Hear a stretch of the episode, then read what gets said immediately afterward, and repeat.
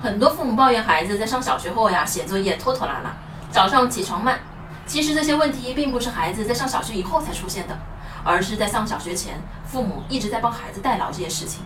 孩子的动手能力本来就比父母要弱很多，所以父母会觉得，为什么孩子总是慢吞吞，写作业很慢，穿衣服也很慢？但是这些都是孩子正常的节奏。当你催促孩子的时候，会打破孩子的节奏，而且父母表现出来的焦虑也会影响到孩子。那父母要怎么做呢？第一，做好计划。首先，父母要安排好自己的事情，给孩子提前预留出孩子需要的时间。例如起床拖拉，就可以提前叫孩子起床。二，让孩子承担后果。孩子起床慢会迟到，孩子写不完作业会被老师批评。